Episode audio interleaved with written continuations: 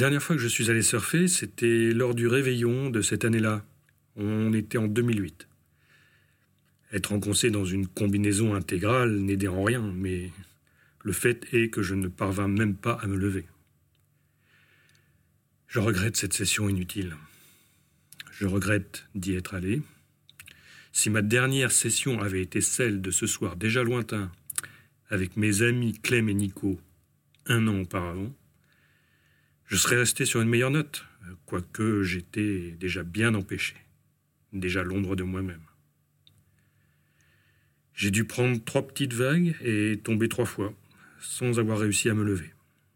Il faisait gris, noir presque, et pluvieux. C'était le temps idéal pour euh, enterrer ses rêves. L'extrait que vous venez d'entendre est tiré du livre paru chez Grasset Et vivre encore. Pierre de Cabissol a écrit ce livre en deux semaines, à l'hôpital. Peyo, puisque c'est ainsi que depuis toujours on le nomme, était surfeur. Très bon amateur, des paquets bien au-dessus de la tête dans les Landes à Contis, son paradis du surf, il en a pris. Contis, c'est l'endroit où son père lui a transmis l'amour de la planche et où il aurait aimé le transmettre à son tour à sa fille. Il était très bon surfeur donc, avant. C'est imparfait douloureux, cela fait dix ans que Pio vit avec. Depuis qu'en ce jour de décembre 2008, son univers, fait de Mickey Dora et de Rob Machado, surfeur dont il s'avoue particulièrement fan, a éclaté en plaques. Des plaques qui font vaciller l'univers d'un jeune homme qui pensait passer au pic une bonne et jubilatoire partie de sa vie. Sclérose en plaque, une méchante addition de mots. Une atteinte à une philosophie, une éthique, une esthétique, à un certain narcissisme aussi. Le surf, ce n'est pas un sport. Pour qui a lu comme Peyo et tant d'autres passionnés Jour barbare, le fabuleux livre de William Finnegan, le surf, c'est une addiction merveilleuse, une initiation exigeante et une échappatoire au monde. Aujourd'hui, dans Aller-retour, on ne vous emmène pas dans un lieu, mais dans un livre. Peyo l'a écrit pour elle, avec un E majuscule et magistral. Elle, sa femme, son amour. Il nous parle du temps où elle avait une sacrée, une infernale rivale, la vague.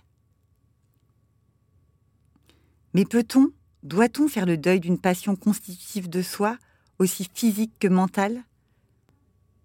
Pierre de Cabissol, malgré son corps camisole, ne serait-il pas finalement resté surfer forever?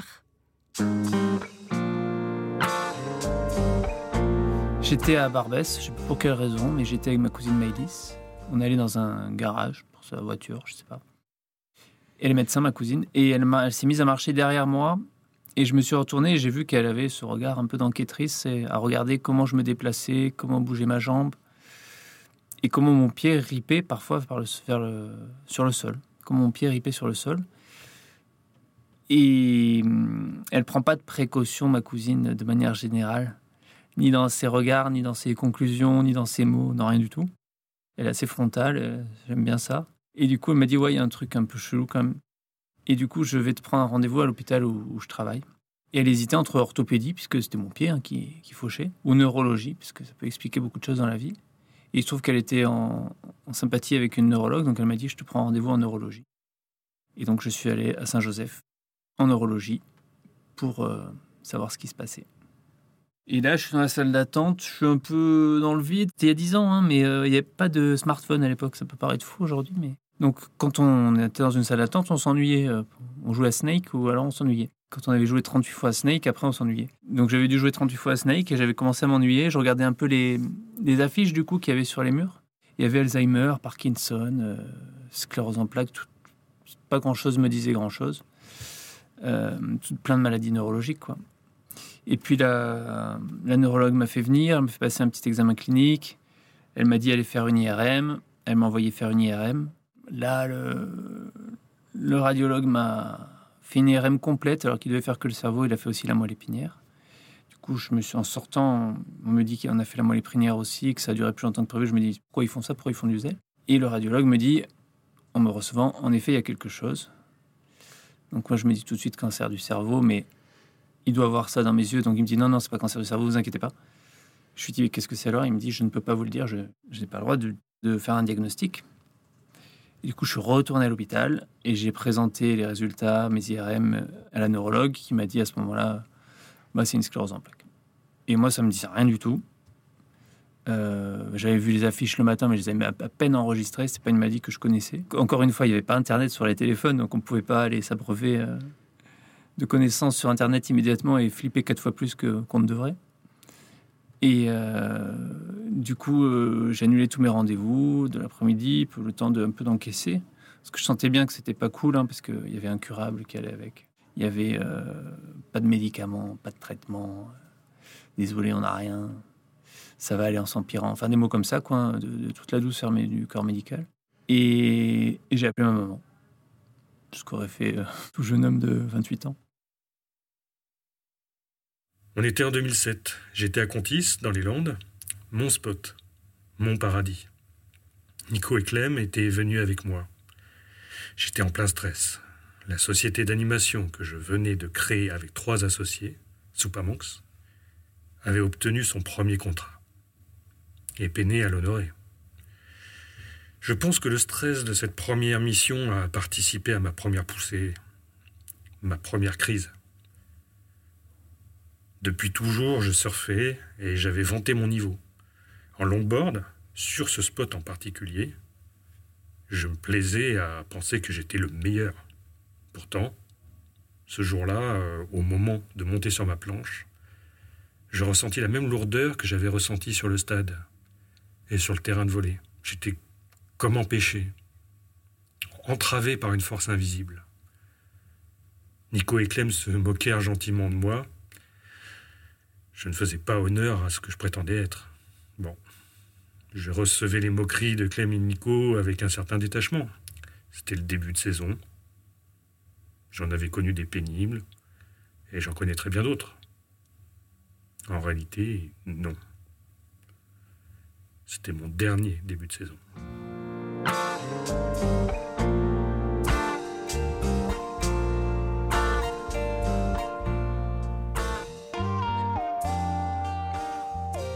Je crois que c'est impossible de faire le deuil du surf en particulier. Euh, alors bien sûr, ça paraît un peu comme ça, un peu grandiloquent parce qu'il y a des deuils bien plus terribles. Mais euh, le surf, c'est vraiment pour moi une, un art de vivre, une façon d'être, une manière de comprendre la nature, la vie, même de comprendre les gens, parce que je trouve qu'on ramasse en surfant des, des idées sur le, sur le monde qui nous entoure. Et puis, euh, puis il faut pas se mentir, le surf, c'est quand même 90% d'attente et 10% de vagues. Donc on a le temps de réfléchir, de se retrouver seul avec soi, ou avec des copains, mais quand même beaucoup avec soi. Et il y a peu d'endroits sur Terre où on se retrouve tout seul, les pieds dans, dans l'eau, enfin les cuisses et les jambes dans l'eau. Et on a le temps de réfléchir un petit peu, et de pas être importuné par quoi que ce soit. Pas de smartphone, pas d'internet, pas de télé, juste euh, la planche, la nature et soi. Et, et ça, je pense qu'il y a des gens qui font de la montagne ou des gens qui font d'autres sports euh, comme ça en relation avec la nature qui, arrivent à retrouver ça, cet état d'isolement et de, parfaite, euh, de pleine conscience. moi, je ne l'ai pas encore retrouvé ailleurs. Du coup, euh, j'ai fait le deuil en faisant le contraire du surf, en, faisant, en ayant une vie hyper active et faisant plein de choses, en me posant jamais le cerveau, en me donnant des objectifs. Et j'ai oublié le surf en l'enterrant, en, fait, en le, laissant derrière moi. Mais je sais que, bon, il est constitutif de ce que je suis, puisque je surfe depuis que je suis. Même, je me souviens pas quand j'ai commencé à surfer, en vérité. Donc, euh, mon être a été constitué, euh, avec mille autres choses, par le surf en partie. Ça a été un peu un arrachement de devoir y renoncer. Comme sport en général, mais avec cette dimension qu'a le surf en plus de ben d'être un sport euh, en relation étroite avec la nature, avec les éléments, et, un sport que moi je juge introspectif. La question de l'équilibre que j'avais senti vacillant me troublait quand même un peu. Mais je devais partir trois semaines à Bali pour surfer début août. Les sensations reviendraient là-bas, en Indonésie. Bien sûr, je n'ai jamais vu Bali. Quand même, je fis une dernière session un soir jusqu'à 20 heures passées, durant laquelle j'enquillais quelques tubes en bord de plage. Ces tubes dont on ne sort pas trop étroits, trop rapides. Ce furent mes dernières vagues dignes de ce nom. Mais j'ai parfaitement inscrit dans mon esprit la lumière de ce soir-là. Qui était sur la plage La puissance de mes jambes dans le sable mou du bord de l'eau, s'en extrayant sans difficulté malgré la lourde planche sous le bras. Comment ensuite je remontais la dune sans problème, une serviette sur l'épaule, mon maillot froid collant à mes cuisses, le sable entre les orteils, les grains de sable, la sensation de chacun d'entre eux sous ma voûte plantaire, la plage dorée par le soleil tout près de disparaître. À ce moment-là, j'avais prévu de partir à Bali avec trois copines pour surfer.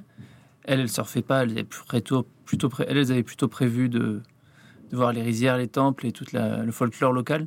Moi, j'allais vraiment pour surfer. Et euh, donc, on m'a dit il faut que tu rentres, euh, faut que tu rentres chez toi. Tu fais un, à l'hôpital, ils m'ont dit ça. Il faut que tu rentres chez toi. Tu fais un petit package parce que tu vas venir euh, trois jours déjà faire des faire un premier traitement tout de suite pour te faire passer tes douleurs. Je leur dis mais j'ai pas mal. Qu'est-ce que vous me racontez? Si si, tu viens venir à l'hôpital. Donc j'enlève ma combinaison, je rentre chez moi, j'enlève ma combinaison de mon sac à dos, J'enlève mes Churchill, j'ai prévu de nager aussi un peu. J'enlève euh, tout ça et je mets à la place un pyjama pour aller à l'hôpital. Voilà. Et donc, je suis jamais allé à Bali. Pas de Bali donc, et plus de surf. Je n'avais jamais envisagé, ne serait-ce que fugacement, que je puisse vivre sans surfer. En vérité, j'avais même fait, plus ou moins consciemment, un plan de vie dédié au surf. Si je faisais du footing, tous les jours, et quelles que soient les conditions météo, c'était pour me maintenir en forme. Si je faisais attention à mon poids, c'était pour être performant sur les vagues. Si je regardais des vidéos de surf, euh, ce n'était pas guidé par une bête fascination, mais pour analyser comment s'y prenaient les pros pour réaliser telle ou telle manœuvre et tenter de la reproduire ensuite. Et ça me rend fou, parce qu'à ce moment-là, je ne ressens rien, hormis cette lourdeur du pas, cette lourdeur du corps. Je me dis très naïvement, vivement que ça passe. Il y, a un truc qui est vrai dans le surf, par contre. Alors, j'ai parlé de, belles choses introspectives, etc., etc.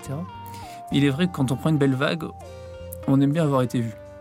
Quand on fait un beau tube ou un 3-6 ou quoi, on, a tendance, en fin de vague, à relever la tête pour dire oh, Putain, j'espère qu'on m'a vu.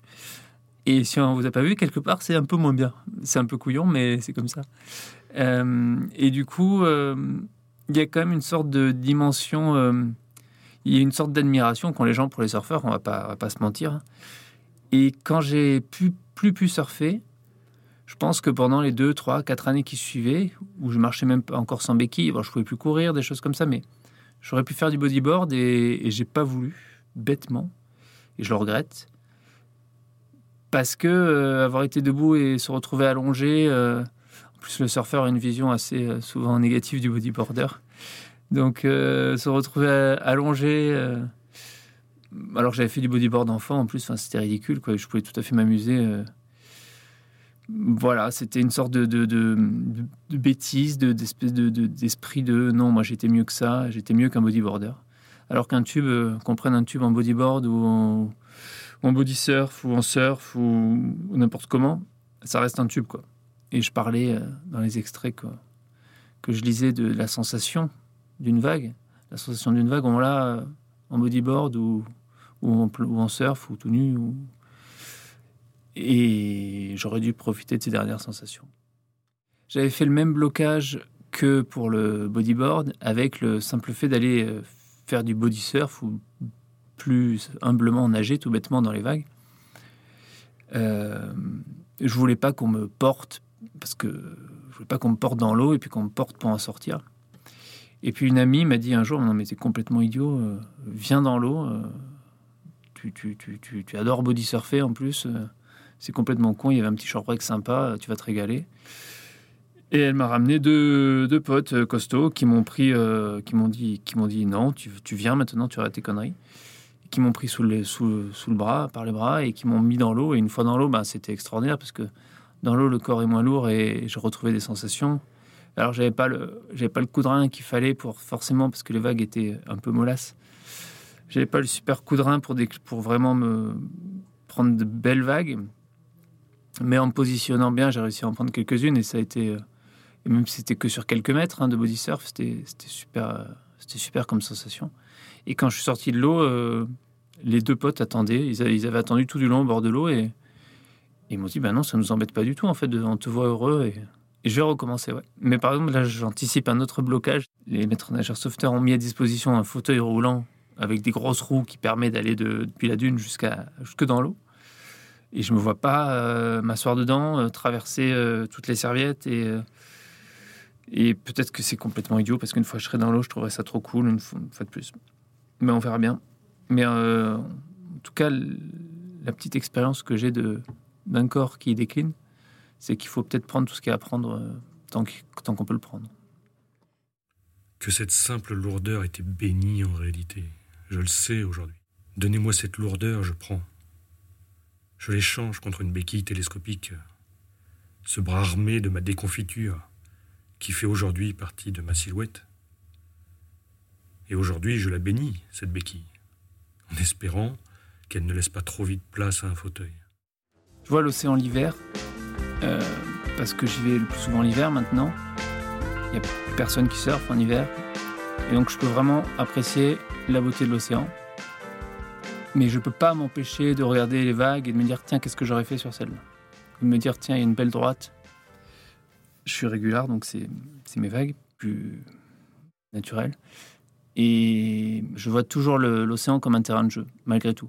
Je sais apprécier la beauté de ce paysage qui change en permanence et, parfois sa violence, etc. L'été, quand je vais euh, à l'océan, j'espère qu'il sera flat. J'espère qu'il n'y aura pas de vagues. Voilà. Et s'il y a des vagues, je regarde le sable pour pas voir les gens surfer. Donc euh, j'apprécie la beauté de l'océan, mais, euh, mais c'est un peu douloureux quand même aussi de, quand il est trop beau. Si j'avais des jambes, j'apprendrais à surfer à ma fille, comme mon père m'a appris. Alors que je ramerai pour revenir au pic, je la verrai, elle, s'élancer, se lever, penser à ce qu'elle va faire de cette vague avec ce regard déterminé qu'ont les surfeurs quand leurs pieds, stables sur la planche, découvrent le terrain de jeu vierge, unique, inégalable, qui est la vague. J'ai fait le choix de ne pas traîner sur les forums de discussion j'ai fait le choix de ne jamais écrire sclérose en plaques dans Google.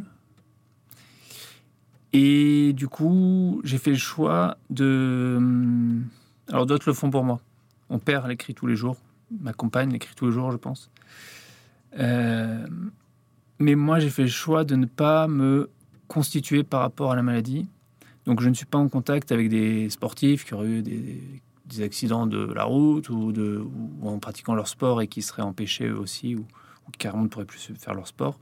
Je me nourris pas du, malheur des autres, enfin du partage du malheur des autres en tout cas. Je me nourris plus de la joie. Et ma philosophie, c'est plus de dire que s'il n'y a pas de traitement à cette maladie, il y a quand même des solutions. Qu'il faut distinguer traitement et solution. Moi, j'ai pas de traitement, je... il n'y en a pas pour l'instant qui fonctionne. On n'en annonce pas avant une dizaine d'années. Ça ne veut pas dire qu'il n'y a pas de solution. Ça ne veut pas dire qu'on ne peut pas un peu euh, réfléchir à la logistique de sa vie pour essayer de faire des choses. Quand je vais faire du handiski, c'est pas facile. Euh, ça demande un effort que ça, ne, demande pas aux autres. Mais euh, il y a des solutions et moi, moi, ça passe par les proches, ça passe par par être essayer d'être le meilleur dans le regard des autres et ça, ça me nourrit. Euh, c'est une stratégie. C'est pas parce que je suis plus costaud ou plus fort ou plus porté par une glorieuse confiance en la vie. C'est que j'ai réfléchi à ma stratégie. Ma stratégie, c'est de ne pas me plaindre. les gens admirent ça et j'en tire euh, de leur admiration, je tire une force. Et de l'amour des gens qui m'entourent, je tire une force. Ça peut paraître un peu, un peu niais comme ça, mais euh, c'est vrai. Et d'avoir un enfant, parce que j'aurais pu aussi me dire non, pas d'enfant, c'est trop compliqué, c'est trop physique, c'est trop. Je vais pas y arriver. Mais j'y suis allé euh, et elle me satisfait pas mal comme enfant. Puis le temps passe. Je sens bien que je décline, mais c'est très long. Pendant trois ans, je ne suis pas allé à Contis. Pour ne pas me confronter à une vision, celle de mes copains, de mes camarades de surf. Arrivant au bout de la dune, voyant de belles vagues, trépignant d'hésitation quelques secondes, vais-je aller plus au nord, plus au sud, au large, au bord? Car vous irez à l'eau, encore et toujours, vous irez à l'eau, parce que c'est irrésistible.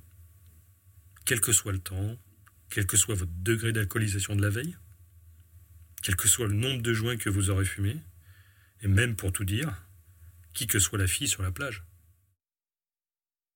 Le surf, ça met à distance un peu la vie. Alors, je ne sais pas comment expliquer ça, mais c'est comme la maladie qui met un peu à distance la vie, où on voit les choses avec un peu de recul. Alors, la maladie, c'est passer par quelque chose de pas très agréable pour voir les choses avec du recul, contrairement au surf, où c'est passé par quelque chose de très agréable pour prendre un peu de recul. Mais euh, non, le surf, ça m'a construit, ça m'a permis de, de, de me confronter à une certaine forme de danger, dans des grosses vagues, et du coup de développer ma confiance en moi, plus que peut-être si je n'en avais pas fait. Ça m'a apporté aussi ces longs, longs, longs moments entre deux séries où on attend et où on réfléchit et qui sont constructifs aussi. Euh, ça m'a apporté énormément de choses et, ça fait vraiment partie de ma personnalité. Même étant handicapé, euh, ayant du mal à marcher, même avec une béquille, etc., les gens qui me rencontrent et euh, qui connaissent le surf et à qui je dis que j'ai des surfeurs, ça ne les étonne pas en fait. Parce que ils retrouvent chez moi quelque chose qui a peut-être chez eux, qui est une certaine forme de, de tranquillité, de prenons les choses comme elles viennent, comme prenons les vagues comme elles viennent, et puis on verra bien ce qu'on en fera. Aujourd'hui, sur mes chevilles, les traces de coupures d'aileron que je croyais éternelles ont disparu, presque totalement. Je ne surferai jamais avec ma fille. Bien sûr, il y a de plus grands drames dans la vie, tant pis. J'ai été rattrapé par la vie et réveillé sans ménagement, avant même d'avoir eu le temps de savourer un peu, juste un peu ce rêve.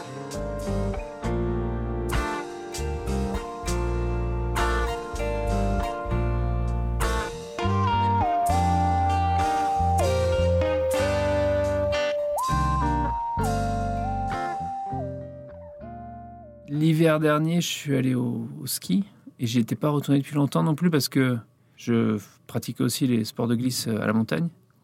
Euh, ski longtemps, snowboard.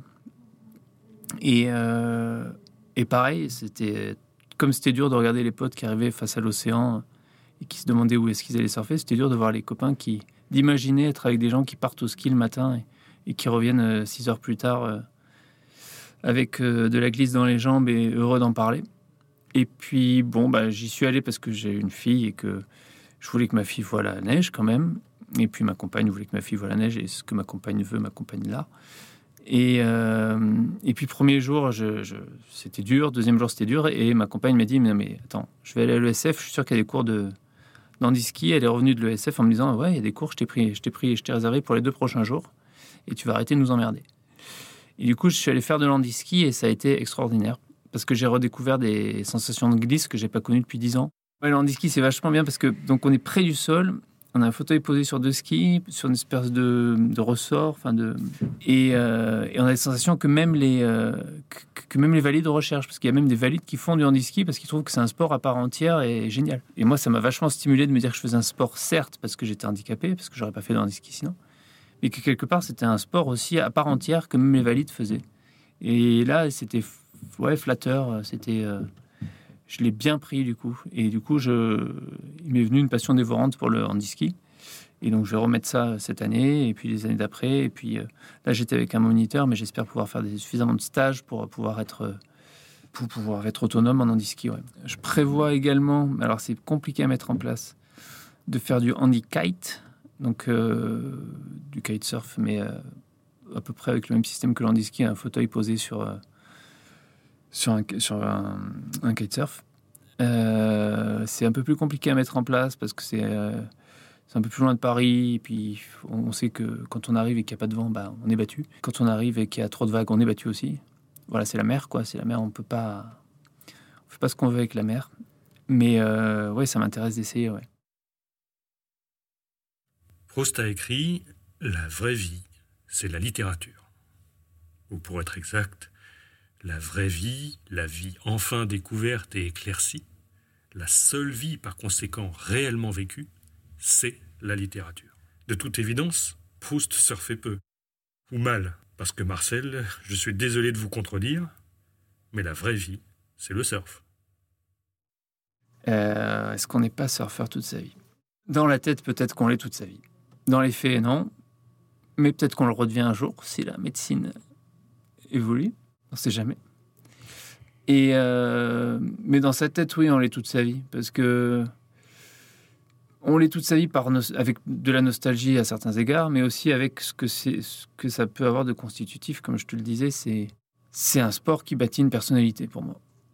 Et, dans le livre, je dis, c'est pas, en effet, c'est un extrait qu'on, peut écouter, mais euh, c'est pas euh, un cliché être surfeur, c'est pas être un, un blond, un blondinet euh, bronzé et qui saute tout ce qui passe. C'est vraiment une, une assaise. Enfin, pour moi, en tout cas, je le vivais comme ça. Je me couchais tôt, je mangeais sainement, j'étais toujours sur les vagues, mais qu'elles soient sublimes ou toutes pourries, même avec un, même avec un vent de mer, des vagues nazes, des algues ramenées, ramenées, ramenées sur la plage, etc. Et 45 cm, j'y allais, quoi. Parce que c'était, voilà, c'était, pour moi, c'était du sport, c'était de l'amour, c'était de la passion. Et oui, bien sûr, du coup, je pense que je serai surfeur toute ma vie.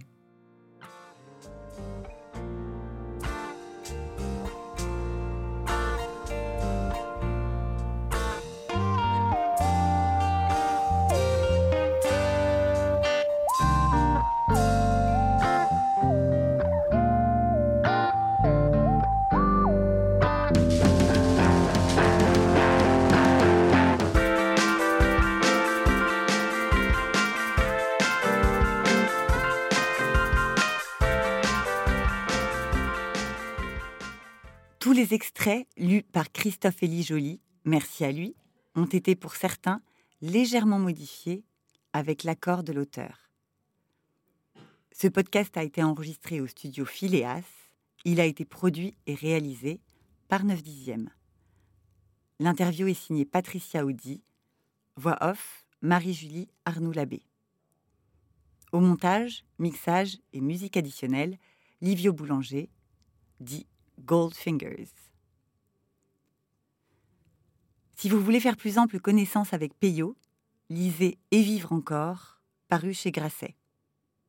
Quant à nous, on vous dit à bientôt pour de nouvelles aventures.